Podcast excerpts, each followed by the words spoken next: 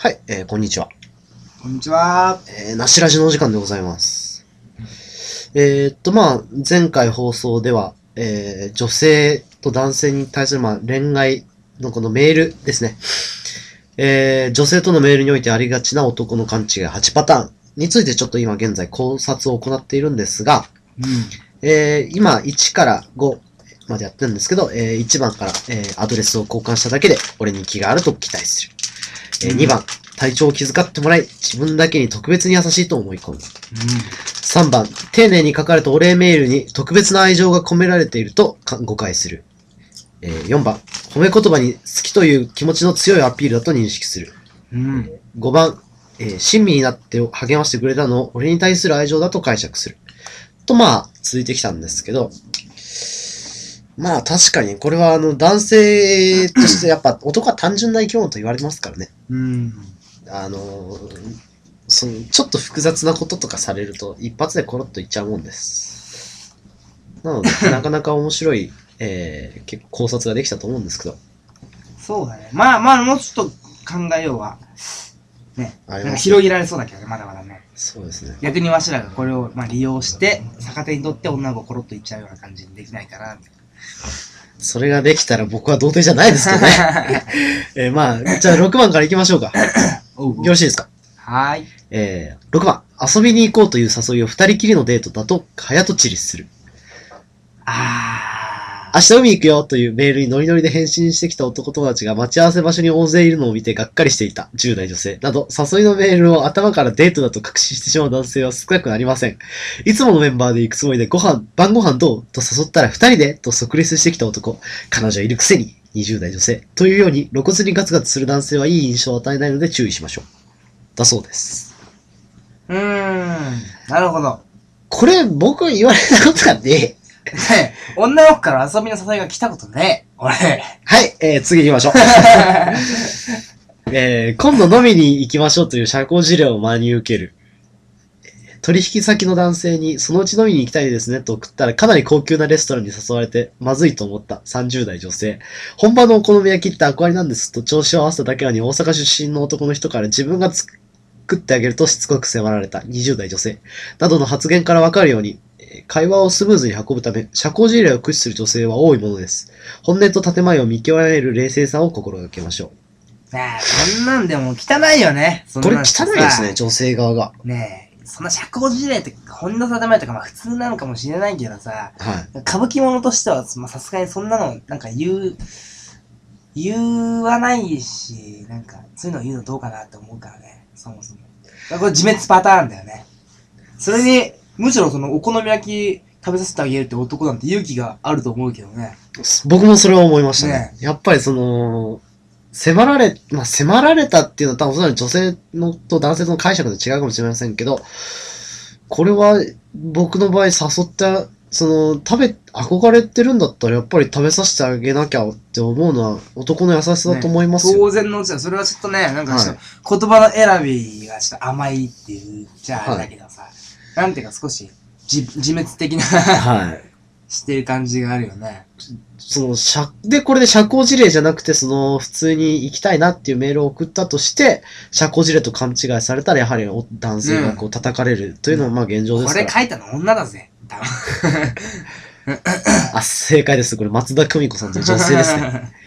いやー、これはちょっと、あの、男性にはすごい難しいところですね。うん社交辞令なのか本音なのかわかんないもんね。はそれ見極めろって無理でしょ、それ。それこそね、相手が俺のこと好きなのか好きなのかじゃないかって別れって言ってるようなもんだからね。い。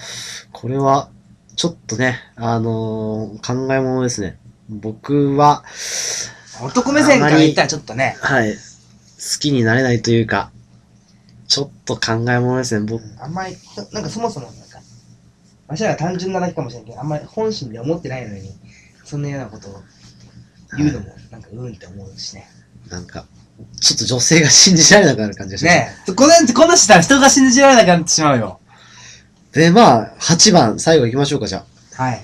えーハートマークを明らかな行為と受け止める。ああ、よくあるやつだね、これね。ハートマークを入れると男はすぐに勘違いする。女の子は普通に飾りとして使うのに10代女性。友達に使うノリでハートマークを散りばめたメールを送ったら即告白された20代女性など、ハートマークイコール行為と認識する男が非常に多いようです。しかし深い意味はなく使われることも少ないので、少なくないので、えー行き違いを避けるためにも、とりあえず、女性のメールのハートマークはただの装飾と肝に銘じておきましょう。えー、よくメールであるのが、あの、キラキラマークっていうんですか、あの、星マークに近い、なんかこうダイヤの形をしあた、ーなんかこう点滅するうんマークありますよね。なんかあるね。あれ僕やられますね。あれの時点でだいぶ僕は勘違いしてます。バカか、 お前。あ その時点でちょっと好意的に見てくれるんだなっていう。な女の子ハートマークよく使うっちゃ使うけどさ。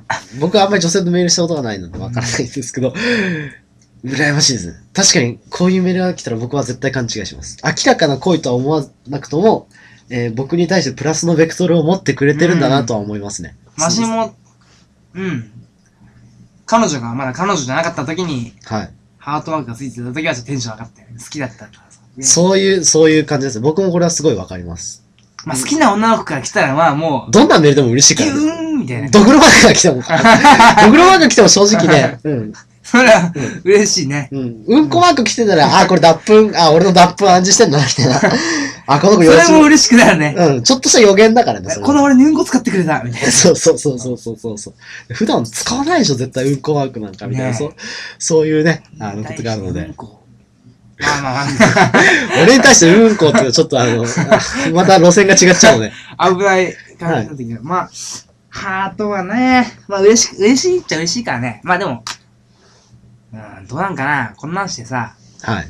なんか一喜一憂するのもアホらしいけど、なんていうか、こんなもん全く、全く、なんか信じないじゃないけど、無視するのもなんか、そうなんか相手の真意が入ってきた時にちょっと痛い感じだよね。どこまで、その、まあ正直メールっていうのは二次元の会話で、二次元とか一次元の会話ですから、あのね、どこまで読み切れるかっていうのは、おそらく不可能なんでしょう。うん。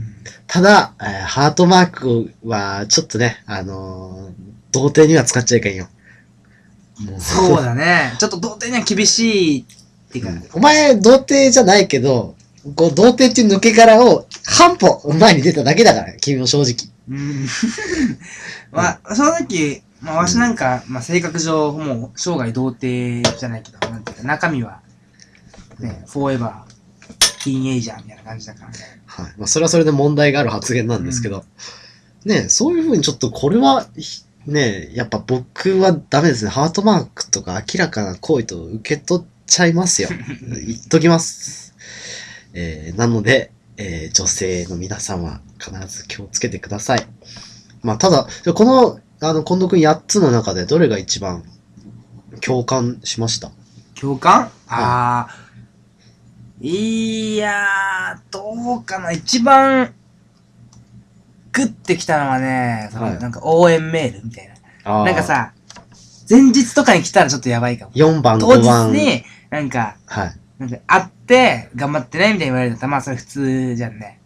ただ、前日だよ。わざわざ、わざわざメールくれたらさ、確かにキ。ュンってきちゃうね。やらないだけ僕の場合は、あれですね、あの、一度会って、その場で別れてからメールされたらたまりませんね。あそうそう、だからさ、その時前、あそんその前時言えなかったけど、リレー頑張ってみたいなメールくれたら、僕とりあえずは、ちょっとね、あのー、名字変えていいみたいな。 はいはいはい。そうそうそうそうそうそう。になりますね。どう、そうだな、だからやっぱり気配りじゃないけどさ、その前と後のはい。女性に気さ配れりをやて、ることによって、ギュンってさせられるかもしれない。わしは。そうですね。僕、まあ僕はちなみに、えーっと、まあ僕も4番5番のその応援とか褒め言葉っていうのには来たんですけど、やっぱりアドレス交換を女性からされた時が一番ですかね、僕は。それを知りたいって思ってるってことだからね。はい。アドレス教えてよ、みたいな、こう、ねその子がたとえその連絡がめんどくさいから、そうだとしても僕はやっぱり嬉しいですね、これは。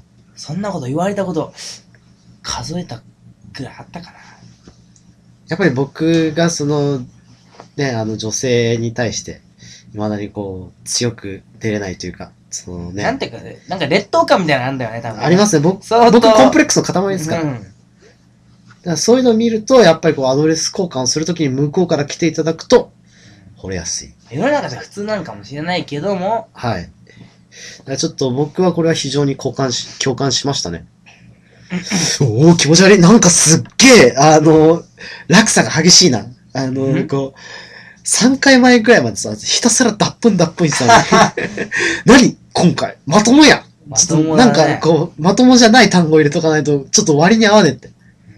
なんか言っとこうぜ。 ええお、おっぱいおっぱい。オッケーオッケーオッケーオッケーオッケー。入輪、入輪、オッケー。はい、えー、ね。あのーこういう劣等感が、えー、僕を童貞たらしめてるのかもしれません。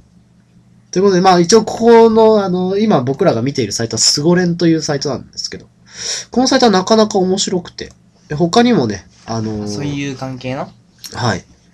えーっと、どれでしたっけね。じゃあまさにわしらがさ、はい女の子にモテたいモテたい言ってるわしらがまさにこう勉強しなければならないようなところじゃないのかね。そうですそうねい。うところ。えー隠し事をしている、彼氏に隠し事をしていると疑われる言動9パターンうわあ、それ気になるわ。とかですね。 うん。まあ、こういうふうに、ちょっと予定があって、忘れちゃったにゃんと可愛い仕草でごま、質問をごまかしたとき、まあ、一発で惚れますね、僕はこういうの。え携帯の画面がこちらに見えないようにしてメールを打ってるとき、ああ、なるほど。携帯にロック、トイレに携帯、昨日何してたと聞いても目を合わせて答えてくれない。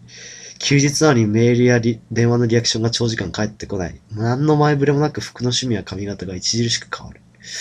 なるほどね。まあ確かにこれは、僕はちょっと、まあ女性とあまり付き合った経験がないので、よくわからないのですが。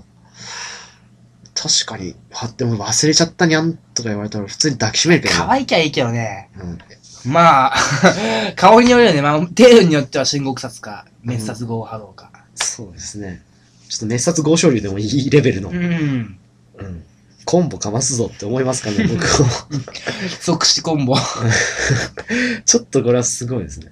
ただまあ、こういうふうにね、いろいろとあるので、まあ、あの、機会があればまた、このスゴレンというサイトをちょっと考察していきましょうね。まあ、じゃあ、とりあえず、あの、3回にわたって、まあ、今回やってきたんですけど、まあ、他にもちょっと僕のツイッターを振り返って、こう、10月まで何があったかっていうのを思い出していきたいので、近藤君にはもう少しご協力いただく予定 です。す。俺明日朝9時からパチンコ屋行かなきゃいけないのに。クズですね。あなた。わかりました。あなたクズです。OK です。お疲れでお疲れ様です。